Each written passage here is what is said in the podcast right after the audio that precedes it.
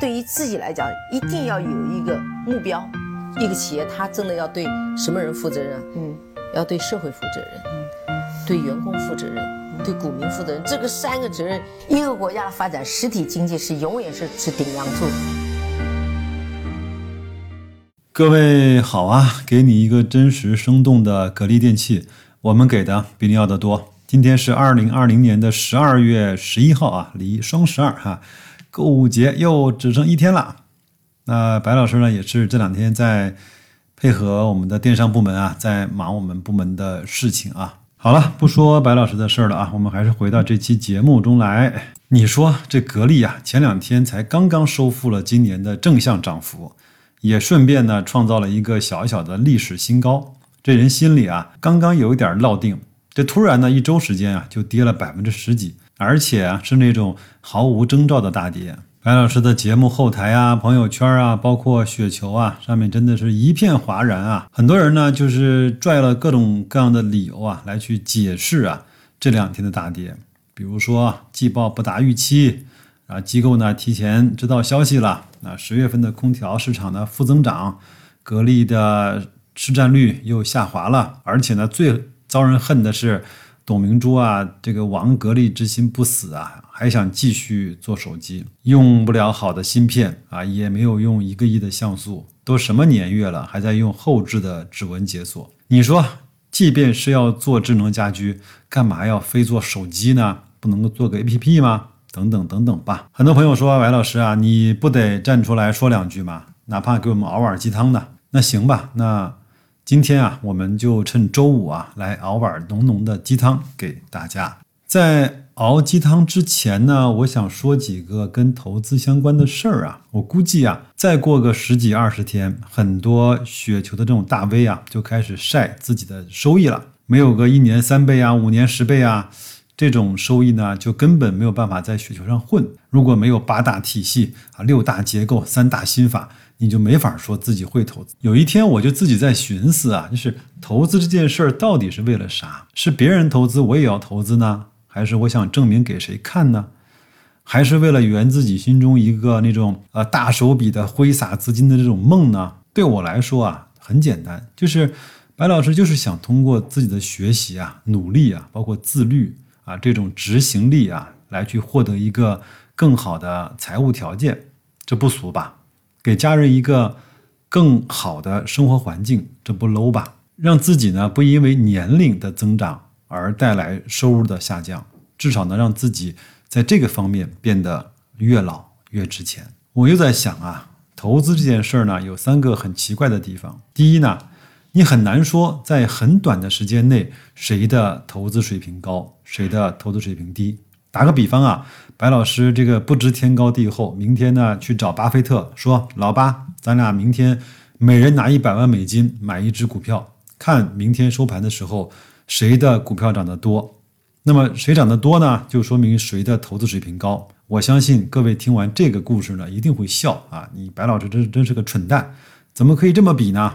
但是呢，每天在市场上就是有人这么比。”啊，白老师，你看格力就没怎么涨，今年你还在那儿做节目啊？你看我我买的股票涨了，说明我有投资的能力，这确实呢是没地儿说理去。第二件事儿呢，就是一个人呢往往不懂自己的能力圈在哪里。其实白老师也是一样的啊。那今天呢买了一只医药股涨了，就好像告诉自己我有投资医疗领域的能力。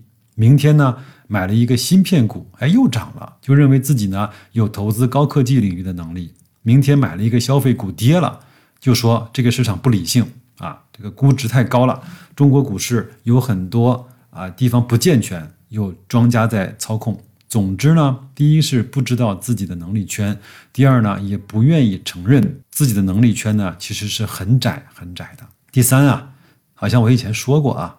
这个投资这个事儿呢，是一个特别有意思的事情。在绝大多数的领域啊，我们都会认为自己呢不如那些专业的选手。比如说羽毛球，你不会去挑战林丹嘛？然后你跟丁俊晖也没法去比赛打桌球，你也不会去跟陈道明比演技，你显然也不大会认为你唱歌就一定唱得过邓紫棋。又比方说，一个朋友呢在医院做手术，那个医生呢穿着白大褂啊，把那个。手术刀啊，递给你，他对你说：“哥们儿，要不然这台手术你来试试。”我相信你绝对不敢做。但是呢，在两件事情上，男人就对自己有特别的自信。一个就是生活中的驾驶，百分之八九十的人认为自己的开车水平是在平均水平之上的。各位听到这期节目的男士，你平心而论，你是不是也是这么认为的？另外一件事儿呢，就是投资。我们呢，总认为个人投资者啊，可以用一些办法。或者是用一些非常简单的办法，很轻易的就战胜机构。虽然白老师并不是认为完全不可能，但是那也毕竟是一个小概率的事情。但是呢，就有人觉得自己呢可以战胜得了专业人士，而且这个市场呢最特别的地方就是，每当一个人刚刚进入投资市场的时候呢，这个市场往往会奖励你的错误，会让人认为啊他所做的那些不着调、不靠谱的事情。就有可能成为他未来的投资的主要策略。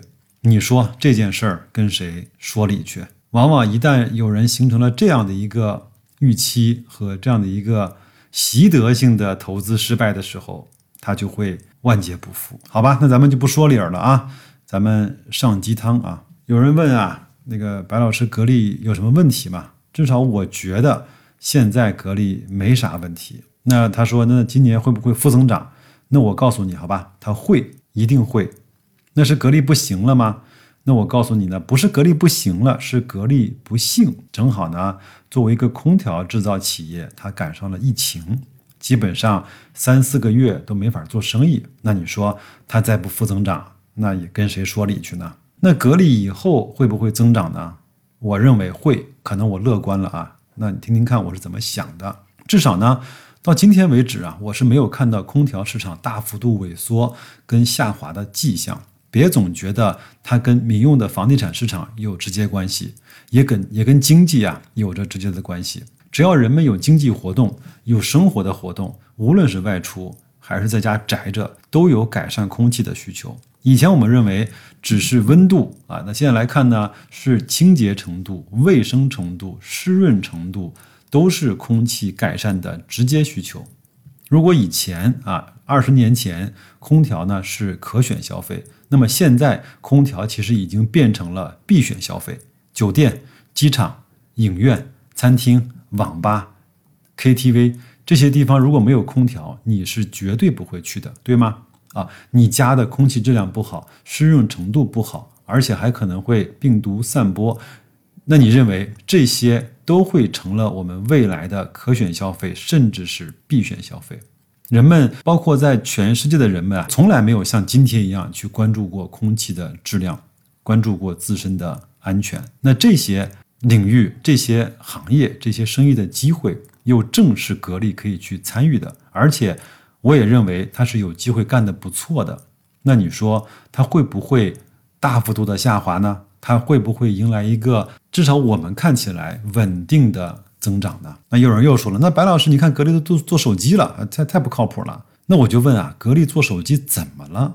那格力做手机的花费啊，至少我的了解到的是，它是以亿元为单位的。对格力来说，以亿为单位的项目不是什么大项目啊。如果这个事情他真想铺开来干，那应该是以十亿和百亿为单位的。那所以呢？至少我认为格力在这件事上还是非常的节制和克制的。有人说啊，他用的芯片不是骁龙八六五啊，是一个什么七三几？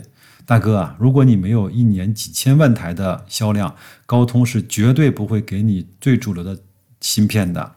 想啥呢？你看看前几年，OPPO、vivo 用的芯片是最主流的吗？显然不是嘛。